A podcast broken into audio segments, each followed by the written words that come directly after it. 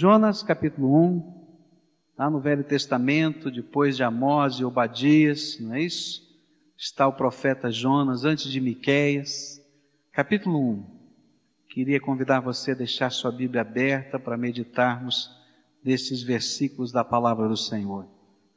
Diz assim a palavra do Senhor: Ora veio a palavra do Senhor a Jonas, filho de Amitai, dizendo: Levanta-te, vai à grande cidade de Nínive e clama contra ela, porque a sua malícia subiu até mim.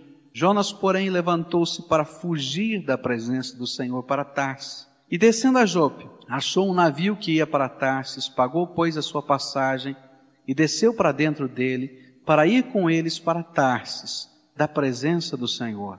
Mas o Senhor lançou sobre o mar um grande vento, e fez-se no mar uma grande tempestade, de modo que o navio estava a ponto de se despedaçar. E então os marinheiros tiveram medo e clamavam, cada um ao seu Deus, e alijaram ao mar a carga que estava no navio, para o aliviarem. Jonas, porém, descera ao porão do navio, e tendo-se deitado, dormia um profundo sono. O mestre do navio, pois, chegou-se a ele e disse-lhe, que estás fazendo, ó tu que dormes? Levanta-te, clama ao teu Deus. Talvez assim ele se lembre de nós, para que não pereçamos. E dizia cada um ao seu companheiro: Vinde, lancemos sortes, para sabermos por causa de quem nos sobreveio este mal. E lançaram sortes, e a sorte caiu sobre Jonas. E então lhe disseram: Declara-nos tu agora por causa de quem nos sobreveio este mal que ocupação é a tua? De onde vens? Qual é a tua terra? E de que povo és tu? E respondeu-lhes ele: Eu sou hebreu e temo ao Senhor, o Deus do céu, que fez o mar e a terra seca. E então estes homens se encheram de grande temor e disseram: Que é isto que fizeste? Pois sabiam os homens que fugia da presença do Senhor, porque ele lhe o tinha declarado. E ainda lhe perguntaram: Que te faremos nós para que o mar se nos acalme? Pois o mar se ia tornando cada vez mais tempestuoso. E respondeu-lhes ele: Levantai-me lançai-me ao mar, e o mar se vos aquietará, porque eu sei que por minha causa vos sobreveio esta grande tempestade. Entretanto, os homens se esforçavam com os remos para tornar a alcançar a terra, mas não podiam porquanto o mar se ia embravecendo cada vez mais contra eles. E por isso clamaram ao Senhor e disseram: Nós te rogamos, ó Senhor, que não pereçamos por causa da vida deste homem, e que não ponha sobre nós o sangue inocente, porque tu, Senhor, fizeste como te aprouve. E então levantaram a Jonas e o lançaram ao mar, e cessou o mar da sua fúria. E temeram, pois, os homens ao Senhor com grande temor, e ofereceram sacrifícios ao Senhor e fizeram votos. E então o Senhor deparou um grande peixe para que tragasse a Jonas. E esteve Jonas três dias e três noites nas entranhas do peixe. Oremos ao Senhor. Pai querido, nós sabemos que Teu é o poder, a glória, a honra, para sempre. Nós sabemos que o Teu Filho Jesus recebeu das Tuas mãos todo o poder no céu e na terra, e nós sabemos que Ele é o Senhor das nossas vidas. Mas, Senhor, temos que confessar que às vezes somos fugitivos, às vezes nos escondemos. E eu quero te pedir, Senhor, que o Espírito Santo nos alcance nos lugares mais estranhos que possamos estar nos escondendo. E que a tua palavra possa falar ao nosso coração. E que toda venda que o inimigo tente colocar sobre os nossos olhos ou sobre os nossos ouvidos, para que não ouçamos outra vez a tua voz, que o Senhor possa retirar agora, e que pelo poder do teu Espírito nós possamos ser, Senhor, trabalhados, possamos ser tocados e possamos entender que é o Senhor quem fala conosco. Nós te amamos e nós te buscamos de todo o nosso coração. Por isso te pedimos, ministra sobre as nossas vidas. Oramos no nome de Jesus, no teu nome, Jesus. Amém. Para mim, esta é uma das mais impressionantes histórias da Bíblia. E cada vez que eu leio de novo esse texto, eu percebo quão verdadeira e quão atual é a mensagem que ele contém. Porque ele fala de gente muito parecida com a gente. Fala de um homem, Jonas, profeta de Deus, que amava Deus, que conhecia não somente o nome do Senhor, mas que conhecia a voz do Senhor no seu coração. A palavra de Deus diz que ele era um profeta querido no seu povo, profeta que as pessoas ouviam e confiavam, porque ele transmitia a palavra de Deus, aquelas revelações que Deus lhe dava, proféticas, aconteciam, por isso ele era tremendamente respeitado. Mas que, como homem de Deus, como alguém que conhecia a voz do Senhor, também vivia crises. Tem alguém que não viveu uma crise de fé? Todos nós, como seres humanos, vivemos crises de fé. Nós conhecemos a voz do Senhor, conhecemos não somente o nome do Senhor, mas o Senhor da glória, mas também vivemos crises de fé. E esse homem viveu uma crise de fé, onde duas coisas muito fortes estavam envolvendo o seu coração. A primeira delas era o seu patriotismo, porque os ninivitas eram inimigos de Israel e ele então era mandado para anunciar a benção da misericórdia de Deus para um povo inimigo. E aquilo então estava doendo o coração do homem de Deus, mas do homem, Jonas. Porque ele conhecia o coração do Senhor, diz a palavra de Deus, e ele sabia que se houvesse arrependimento naquela cidade, aquela mensagem que era uma mensagem dura de que o juízo de Deus estava chegando, se tornaria uma mensagem de bênção. Porque assim é a mensagem da salvação que nós anunciamos. Quando falamos de Jesus a alguém, nós falamos a verdade. Jesus morreu na cruz do Calvário para nosso perdão e salvação. Mas é a mensagem também de juízo. Por quê? Porque se você não crer nessa mensagem, não tomar posse dela, um dia você vai se deparar com esse Senhor da glória como justo juiz que há de julgar a sua vida. E ele conhecia a misericórdia de Deus, então isso era um conflito no seu coração. Era um conflito no seu coração pelo próprio temor que havia dentro da alma dele de ir a um povo inimigo e anunciar uma mensagem tão ousada. E de repente, como é que estes inimigos receberiam o pregador do Evangelho ou o pregador da mensagem de Deus na sua cidade, na capital de um império poderoso? Ele teria que falar ao rei daquela cidade, ao rei daquela nação. E havia temor no coração dele. Havia ainda um outro sentimento dentro da sua alma o sentimento de que, caso ele anunciasse profeticamente a destruição daquela cidade, houvesse arrependimento, não haveria destruição daquela cidade, porque a misericórdia de Deus viria. E como é que ficaria o seu nome? Porque ele era tido como um dos profetas cujos vaticínios, as profecias sempre se cumpriam. Tanta coisa misturada e a gente fica a imaginar o que, que havia no coração de Jonas. Mas de repente, nesse momento de confronto, de desafio à sua fé, ele desistiu. E ele então tomou uma decisão louca de fugir do propósito de Deus para a sua vida. Eu imagino que Jonas, a essa altura, pudesse entender que não há lugar na terra em que possamos nos esconder de Deus. Se ele conhecia a voz do Senhor e se ele conhecia o Senhor, ele sabia que não haveria lugar na terra. E a palavra que ele diz que Deus era aquele que havia criado a terra seca e o mar, ele estava falando de um Deus poderoso que envolvia toda a terra, todo o universo. Mas ele imaginou que ele pudesse abdicar do chamado de Deus para a sua vida. E ele então disse: Não quero mais ser profeta. E se eu não quero mais ser profeta, não posso ficar mais nessa terra. E se não tem lugar para mim nesse país, porque eu não quero mais ser profeta, quero abdicar do chamado de Deus, eu vou me esconder no fim do mundo. E ele então escolhe Tarsis, uma região que estava sendo desbravada naquele tempo, que se ouvia notícias porque ali era o extremo do mundo, a região próxima da Espanha, não é? E estava lá, extremo do mundo, no finalzinho do mar Mediterrâneo. Estava lá. E ele então vai e imagina que pode fazer estas coisas. Rebeldia e misericórdia são as mensagens que esse texto nos apresenta. Rebeldia, minha, sua, de Jonas e misericórdia de Deus. E eu queria estudar esse texto e olhar para as perdas que envolvem a vida daqueles que se distanciam da vontade de Deus e da Sua palavra. Eu não sei como é que é a história da sua vida, eu não sei o que é que está acontecendo hoje, mas eu quero dizer para você que toda vez que eu me distancio da vontade de Deus e da palavra de Deus é tempo de prejuízo na minha vida. E eu queria olhar para a vida de Jonas e mostrar as perdas que vão começando a acontecer na sua vida, justamente porque ele está se afastando tanto da palavra de Deus quanto da vontade de Deus para a sua vida. Que que Jonas perdeu no meio desse processo todo? A palavra de Deus vai nos dizer no capítulo 1, no verso 1, ele vai contar a história de quem Jonas é filho. E no verso 2 vai dizer que Deus falava ao coração dele. E veio a palavra do Senhor a Jonas, dizendo, ao filho de Amitai, dizendo, levanta-te e vai à grande cidade de Nínive e clama contra ela, porque a sua malícia subiu até mim.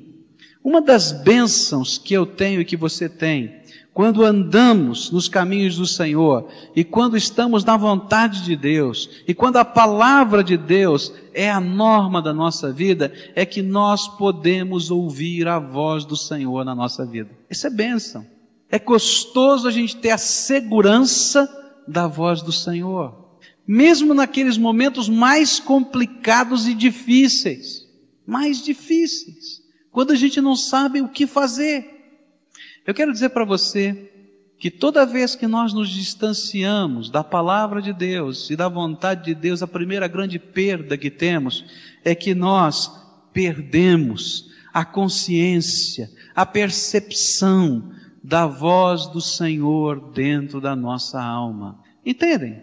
Não é que Deus pare de falar conosco, não é isso não, porque Deus vai falar de muitas maneiras ao coração de Jonas. Mas agora, Deus não vai falar suavemente ao seu coração, à sua alma, para que ele pudesse entender que é o Senhor que está ali a falar nessa camaradagem gostosa com ele. Deus vai falar através de coisas e de atos poderosos. Mas aquela camaradagem gostosa de ouvir a voz de Deus, de saber o próximo passo, antes que você tenha dado esse passo, que é bênção do servo de Deus, nós perdemos quando nós vamos nos afastando tanto da vontade de Deus quanto da palavra de Deus. Nós nos escondemos do Senhor e perdemos a camaradagem com Ele. Lembra do jardim do Éden? No jardim do Éden acontecia assim, todos os dias, diz a Bíblia, no virar do dia, o Senhor visitava Adão e Eva. E havia um tempo de camaradagem, de comunhão íntima, de entrelaçar dos sentimentos. Mas depois do pecado, o que aconteceu com Adão? Ele se escondeu do Senhor, não foi? Ficou escondido do Senhor. E ele podia ver de longe o Senhor, mas ele não tinha mais aquela intimidade e camaradagem. E quando o Senhor vai resgatá-lo de novo, ele diz, por quê? O que, que aconteceu? Ele disse, eu tinha vergonha, eu tinha medo, e estas coisas vão entrando dentro do nosso coração. A palavra de Deus nos diz que os nossos pecados fazem separação entre nós e o nosso Deus. Se levanta um muro no meio da nossa comunicação. E sabe o que vai acontecendo? O nosso coração vai ficando vazio, a nossa alma vai ficando seca, e um sentimento de distância vai envolvendo o nosso coração e a nossa alma. Eu quero dizer para os irmãos que muitos de nós não entendemos ou não valorizamos a maior de todas as bênçãos que Deus tem nos dado, é podermos ter comunhão com Ele. A palavra de Deus nos diz que uma das maiores bênçãos que Ele nos deu é que o Senhor vem habitar a nossa vida, vem encher-nos com a Sua presença. E como às vezes nós não valorizamos esta bênção, e a nossa vida vai ficando seca, e a nossa vida vai ficando vazia. Nós conhecemos a voz de Deus, nós conhecemos o nome do Senhor, nós conhecemos o poder de Deus, mas às vezes não valorizamos a maior de todas as bênçãos, que é Ele presente, falando, cuidando do nosso coração. Deus não estava longe de Jonas, estava bem perto, mas ele não podia falar mais com essa camaradagem toda, porque senão ele estaria afagando o pecado de Jonas. E ele começa então a falar através das suas obras. E ele falou através do vento, ele falou através do mar, ele falou através da tempestade. E estas coisas todas passaram a ser instrumentos de Deus para conduzi-lo ao arrependimento, porque não há como essa camaradagem ser restaurada se nós não entendermos que precisamos voltar para Ele, para Sua vontade e para Sua palavra. Às vezes Deus não consegue falar mais diretamente ao seu coração. Senhor, qual é a tua vontade? Eu não sei. Às vezes a gente sabe, está fugindo dela. Senhor, que saudades eu tenho daquele tempo em que eu podia sentir a tua presença, eu podia sentir o teu toque. O que é que está havendo? Olha para o teu coração que você vai encontrar uma distância, uma fuga. Você vai encontrar como Jonas, você se escondendo em algum porão esquisito da vida. E eu quero dizer para você que Deus está falando, mas agora de modos diferentes. Ele começa a usar as circunstâncias, ele começa a usar as coisas que estão ao seu redor para dizer: nada disso dá segurança e nada disso tem real valor. Uma das grandes perdas na nossa vida é que às vezes nós imaginamos que a nossa segurança está num lugar, como Jonas imaginou, estarei seguro em Tarsis. Quero dizer para você que não tem lugar seguro no seu colo de Deus. Não tem jeito. Às vezes nós imaginamos que se eu me colocar na mão de um profissional competente, aí está a minha segurança. E ele se colocou na mão do capitão do navio, mas não tem segurança nenhuma a não ser nos braços do meu Deus. E que não há bênção maior do que a camaradagem que ele tem comigo. De falar para mim coisas que não aconteceram, mas que eu creio que virão por causa do seu amor e da sua graça sobre a minha vida. Olha para o teu coração, porque às vezes Deus vai ter que mexer em todas estas coisas que parecem dar segurança, para que volte ao nosso coração um sentimento abençoado, abençoado, mas que às vezes nos falta. Sabe qual é a maior falta que o servo de Deus tem? Por causa dessa tamanha camaradagem que Deus tem conosco, de nós podemos chamá-lo de papai, de a gente poder sentar no colo dele, de ser, estar no trono da graça, às vezes nós não tememos o seu nome. Não é verdade? Os nossos olhos não percebem a grandeza e a glória de Deus. E às vezes, por causa dessa camaradagem tão íntima, nós nos damos o direito de fugir de Deus porque não reconhecemos que Ele é o Senhor absoluto, o Rei dos Reis, cheio de glória e majestade e poder. Me lembro daquela história de Davi. Davi, ungido do Senhor, ungido do Senhor. E ele sabia que a bênção de Deus estava sobre a sua vida. Ele não tinha medo de nenhum desafio e de nenhuma guerra que viesse diante dele porque ele sabia que, como ungido do Senhor, a bênção de Deus ia na frente. E um dia o seu coração se encheu de orgulho, diz a palavra de Deus. E ele disse: Eu quero saber quais são os números dos meus exércitos. E alguém disse para ele: Mas Davi, para que, que você precisa saber o número do teu exército se é Deus quem te dá a vitória? Ele diz: Mas eu quero saber quais são os números do meu exército. Quando a gente lê aquele texto, a gente diz assim: Davi não está fazendo nada de errado. Ele, como um bom comandante, precisava saber o número dos seus exércitos, mas Deus estava lendo o coração dele. E aquilo que não estava no papel ou na letra estava no coração dele, o orgulho de Davi. E o general percebeu o orgulho e disse: Davi, não faz isso, porque quem tem te dado a vitória é o Senhor que te ungiu. Ele diz: Eu quero saber, manda fazer um recenseamento, eu quero saber quantos homens nós temos capacitados para a guerra, que estão na idade do serviço militar. E aí então começa o recenseamento a contragosto de todos, porque todos percebem o orgulho de Davi. E Deus não se alegra disso. E Deus agora tem que falar com um coração obstinado e orgulhoso, que conhecia a voz de Deus, que conhecia o poder de Deus, que tinha até a unção de Deus, mas que não conseguia ouvir a voz mais da camaradagem, porque tinha subido um outro sentimento no seu coração. E Deus então começa a mandar uma doença sobre o povo. E aquela nação começa a ficar doente. E uma epidemia começa a vir. E dentro do seu coração vem aquele sentimento: Senhor, eu sei que essa doença está vindo por causa do meu pecado. E ele começa a pedir: Senhor, tenha misericórdia. Se o Senhor tem que tratar alguém, trata a mim, porque eu sou o pecador nessa história. E acontece uma coisa tremenda: ele vai até um lugar chamada aquelas terras de um homem chamado Araúna, e ele sobe àquele lugar e vê o anjo do Senhor com a sua espada desembanhada. E ele se ajoelha naquele lugar e começa a pedir misericórdia, porque aquele anjo do Senhor com a espada desembanhada iria espalhar a epidemia naquela terra toda. E ele se ajoelha ali e clama a Deus: misericórdia, Deus, misericórdia. E o Senhor fala: Vou derramar misericórdia. Prepara um sacrifício para mim aqui nesse lugar. E ele se vira para aquele homem, dono daquela terra, e diz assim: Eu preciso construir um altar aqui. Para que a misericórdia de Deus venha e impeça que esse anjo da morte passe por esse lugar. E aquele homem diz: Usa a terra que você quiser. Sabe por quê? Porque ele também estava vendo o anjo com a espada desembanhada. Ele diz assim: Não, eu não vou oferecer alguma coisa ao meu Deus que não me custe nada. E ele comprou aquele pedaço de terra onde ele ia colocar o altar, a preço caríssimo. Mandou pesar ouro e prata, mais caro do que você pode imaginar que valia aquela terra. Sabe por quê? Porque o temor do Senhor estava agora no seu coração. Você conhece a voz de Deus? Conhece o nome do Senhor?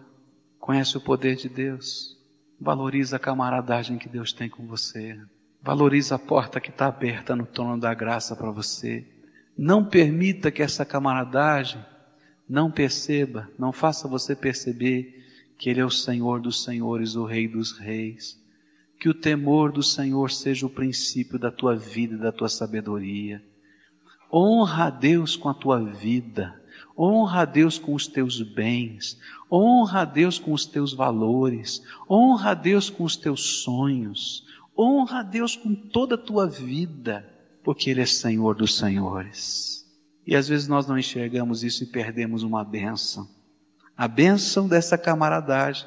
E é interessante que quando perdemos esta bênção, não somente as circunstâncias estão a nos dizer, teme a Deus com toda a tua vida, porque Deus vai lá e mexe em toda a nossa história e às vezes vira de ponta cabeça.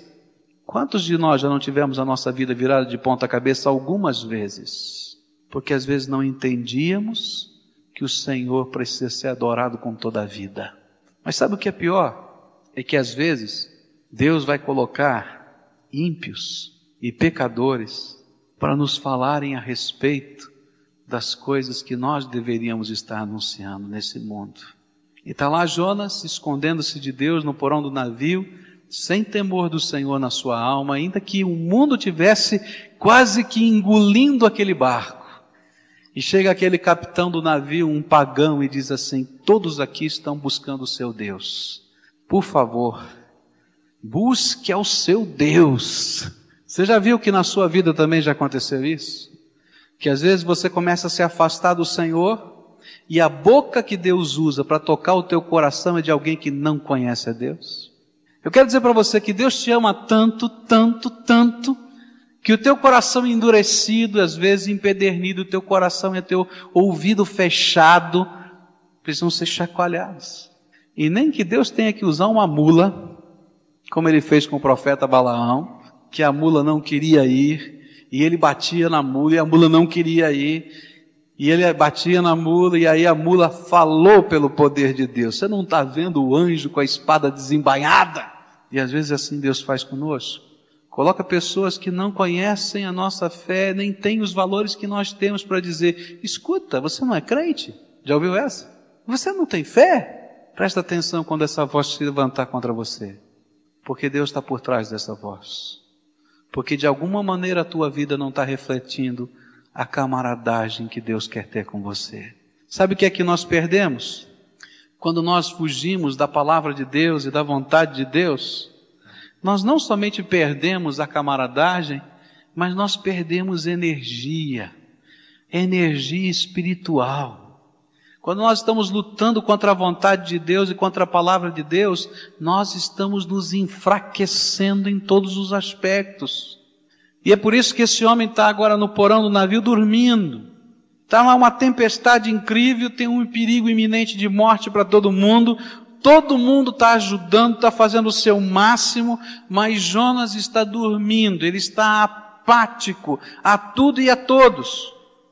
E eu quero dizer para você que a apatia é um dos, de um, um dos sintomas do desânimo espiritual. Se você estiver espiritualmente desanimado, virá sobre o teu coração apatia. Sabe o que é apatia?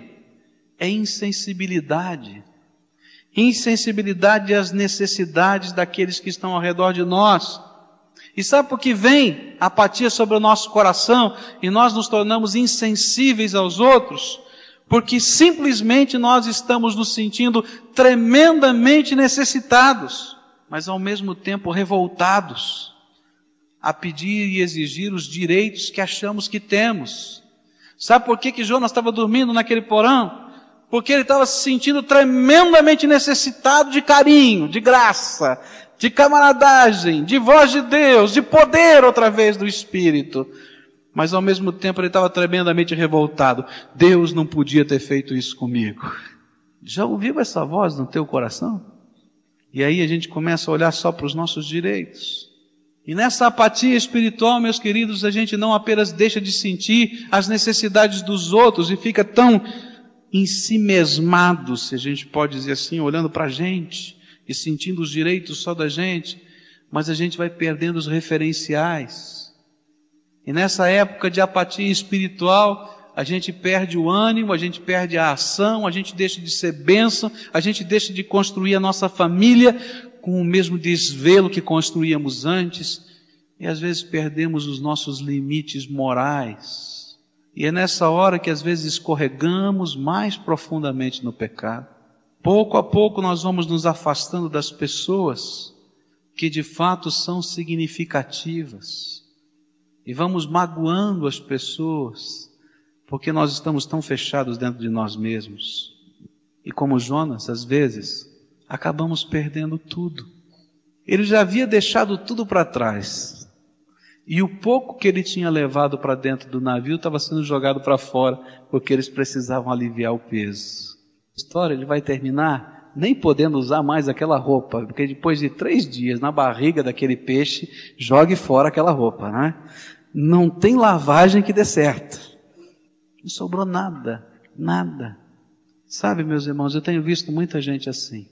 Muita gente que conhece a Deus, conhece a voz de Deus, conhece o poder do Espírito, que tem histórias tremendas do que Deus já fez com ele e com os seus queridos, mas que às vezes por coisinhas tão pequenas dizem não quero, não aceito, não posso, não concordo, e vão fazendo um muro tão grande de separação com Deus, e vão ficando apáticos, vazios, frios. É assim que acontece.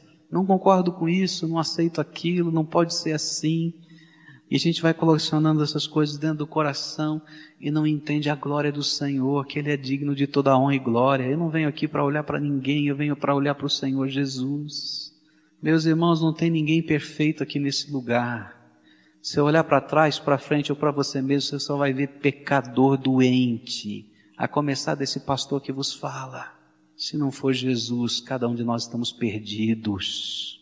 Não perca a camaradagem com teu Senhor.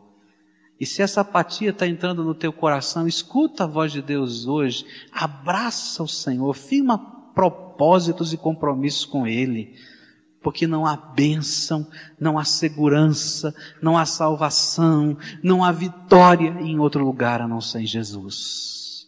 Sabe o que mais Jonas perdeu? Jonas perdeu o poder da oração. Ele perdeu a camaradagem da voz do Senhor que ele falava ele perdeu o ânimo, o vigor espiritual na sua vida, mas ele perdeu o poder da oração. Gente, todo mundo naquele lugar estava orando. Todos, a grande maioria eram idólatras, não conheciam o Deus verdadeiro que pode responder às orações. E o único que estava naquele barco, que podia falar com o Deus verdadeiro, porque conhecia a sua voz, conhecia o seu nome, conhecia o seu poder, não queria falar com ele, porque sabia que para falar com ele tinha que se render a ele. Não queria falar com ele porque não queria obedecer a ele. Que tremenda contradição. O único naquele barco que podia fazer diferença não fazia diferença nenhuma. Ao contrário, era ele que piorava a situação. Sabe, quando nós vamos nos afastando da graça e do poder de Deus, dessa camaradagem, dessa intimidade, eu e você, como Jonas, perdemos o poder da oração.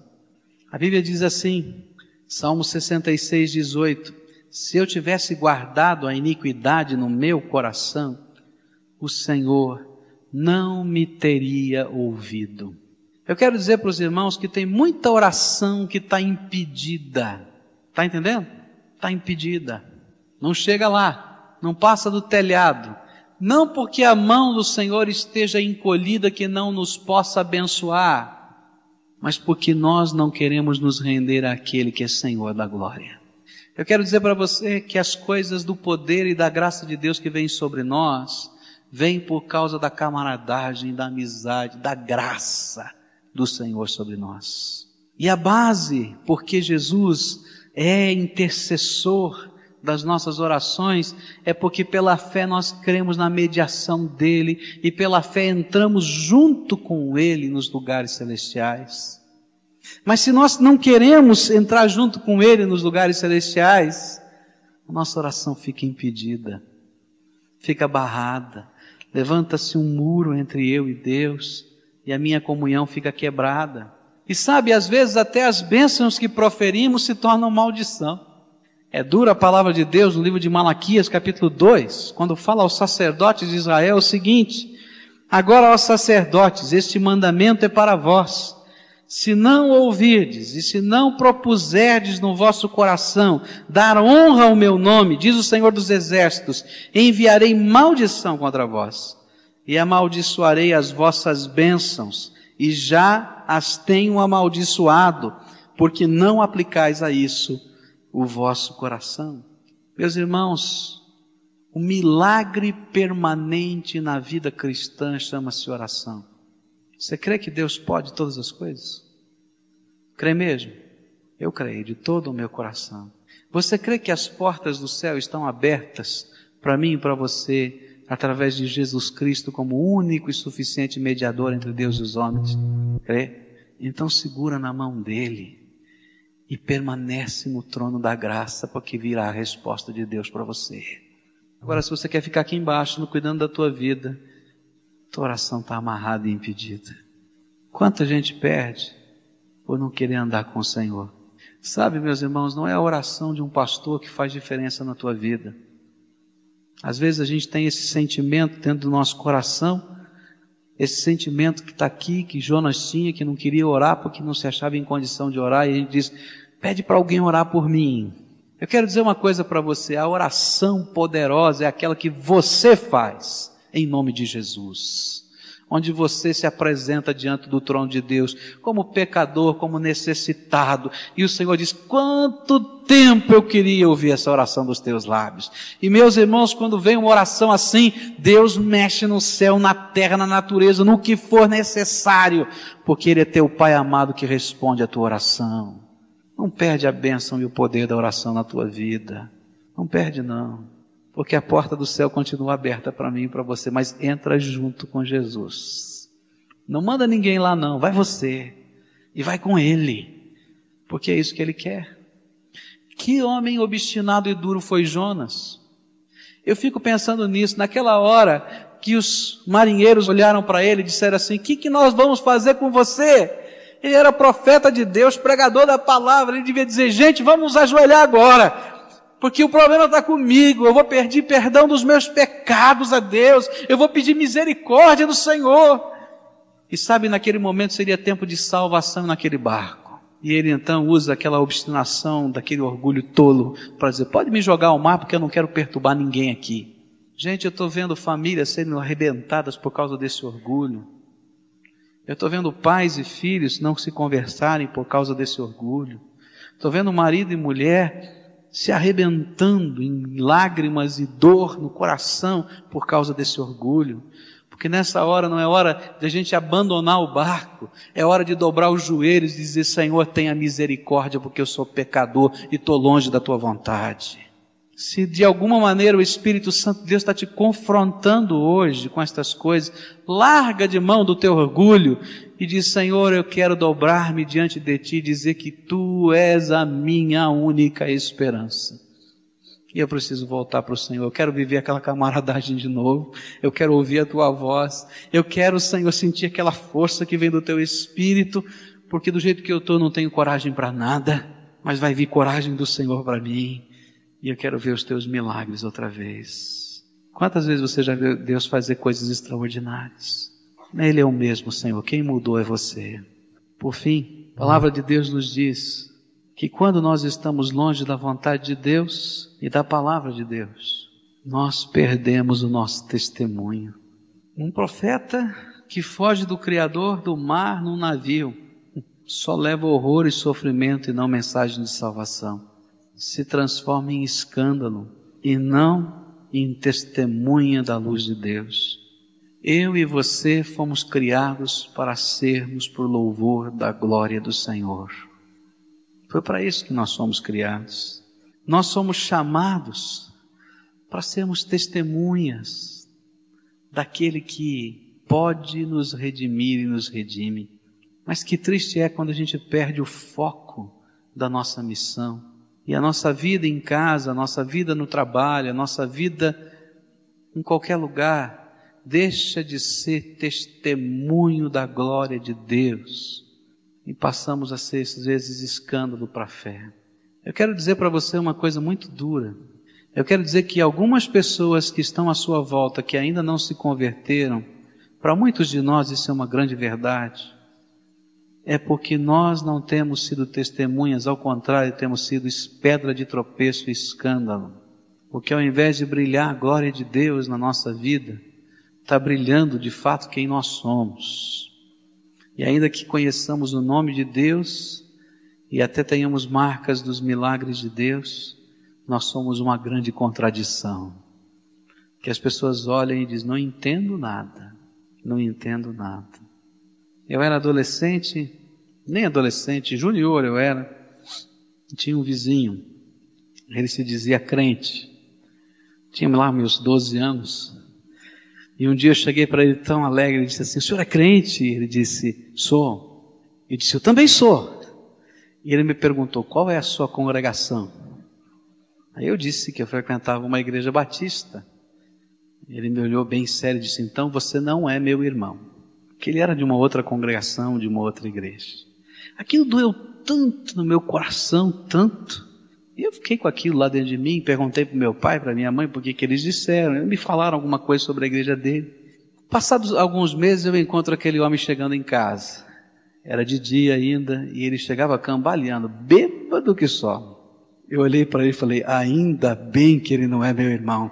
Tem gente olhando assim para você, sabia? Quando a tua palavra não é palavra de bênção, quando o teu olhar não é olhar de bênção, quando o teu negócio não é um negócio de bênção quando a tua família não é bendita do Senhor. Querido, quando você se afasta da vontade de Deus e da palavra de Deus, só tem perda. Você perde a voz do Espírito falando claro e alto no teu coração. Só vai poder entender pela voz das circunstâncias e das coisas.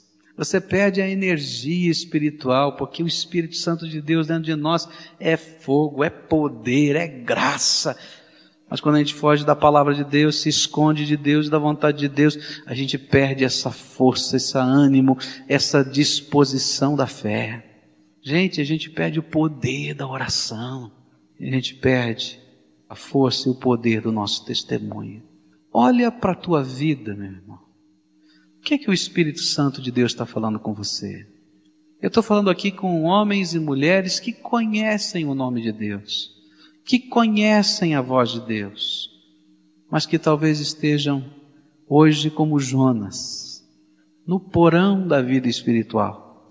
Qual foi a última vez que você ouviu aquela voz gostosa do Espírito Santo falando com você no teu tempo de oração? Falando lá, você perguntando para ele coisas, ele revelando coisas gostosas nessa camaradagem do Espírito. Gente, isso é para viver todo dia porque o Senhor quer te visitar todo dia com a graça. Eu estava lendo um livro muito gostoso, recomendo a leitura para você, já recomendei, vou recomendar de novo, não é? Vale a pena, Escudo da Oração, do Peter Wagner, leia esse livro, vale a pena. Ele fala uma coisa tremenda, ele diz assim, que muitos pastores e líderes, muitos professores da escola bíblica dominical, muitos crentes antigos e maduros, não oram nem cinco minutos por dia. Quanto tempo faz que você não gasta tempo na presença de Deus? Que tipo de relação é a tua? Você está perdendo essa camaradagem, então olha porque tem alguma coisa. Você está escondido em algum porão da vida. E sabe, o porão da vida tem nome. O porão da vida tem nome, às vezes, do nosso trabalho, o porão da vida tem nome dos, dos nossos alvos que estamos perseguindo. E às vezes o Senhor olha para tudo isso e diz assim: gente, não está vendo que isso é vazio. Salomão, depois, no final da sua vida, olhou para toda a sua história e disse: tudo é vazio, vazio de vazio. E ele olha e diz assim: lembra-te do teu Criador nos dias da tua mocidade. Você olha para o teu futuro ou você olha para o teu passado? Você olha para o teu sucesso e lembra que não é a contagem do teu exército que está fazendo isso, mas é a bênção de um Deus que te ama, que tem te sustentado. Gente, você está, homem, mulher, moço, você está onde está porque Deus te colocou. Mas você tem que ser competente, tem mesmo, porque você faz tudo para a glória de Deus mas a tua competência não pode preceder a tua dependência de Deus. Olha para o teu coração, porque Deus quer abençoar a tua vida. E não há bênção maior do que a presença do Senhor sobre você. Vamos curvar nossa fronte, vamos orar ao Senhor. Pai querido, nós estamos debaixo da tua autoridade, do teu poder, e sabemos que o Senhor está aqui, e nós, Senhor, nos sentimos pecadores, nós nos sentimos, Senhor, falhos, nós nos sentimos distantes da bênção que o Senhor quer nos dar. E queremos te pedir perdão porque não são as tuas mãos que foram encolhidas, elas nunca deixaram de ser estendidas sobre nós para abençoar. Mas nós, Senhor, pelo nosso pecado, pelo nosso orgulho, pela nossa vaidade, por coisas que não têm sentido e valor colocadas no teu lugar dentro da nossa alma, roubando o tempo que é teu. Ó Senhor, nós fomos nos afastando do Senhor. Nós conhecemos a tua voz, nós sabemos do teu poder, Senhor. E é pior assim, porque não há desculpa para nós, não há ignorância em nós, há dureza de coração. Perdão, Senhor Jesus, perdão. E eu quero te pedir, Senhor, olha para os teus servos que aqui estão. Olha, Senhor, para aqueles que com fé estão buscando o Senhor agora. E eu quero te pedir, Senhor, abençoa. Senhor, restaura. Senhor, sustenta. Senhor, reaviva. Senhor, entra nesta história. Toma o teu lugar de direito. Faz os ajustes que precisam ser feitos, Senhor. E aquelas coisas que temos tido dificuldade de entregar e dar, ó Senhor, queira receber agora, porque liberalmente nós queremos colocar sobre o Senhor. Dá-nos a tua bênção, porque como o Senhor Jesus nos ensinou, temos a consciência, pelo teu Espírito, que sem o Senhor nada podemos fazer. Ouça, Deus, a nossa oração e derrama sobre o teu povo a tua bênção e que, Senhor, possamos ser transformados e revigorados, e que os nossos olhos, Senhor, possam se abrir para enxergar a tua glória, a tua majestade. Aqueles, Senhor, que falta o temor do Senhor, dá o temor do Senhor. Aqueles que faltam, Senhor, a coragem para fazer mudança, dá o ânimo do teu espírito, Senhor. Aqueles que estão cheios de medo diante dos desafios do Senhor, Dá-lhes a certeza de que é o Senhor quem vai à nossa frente, porque, Senhor, precisamos de Ti. É no Teu nome, no Teu nome que oramos. Amém e amém.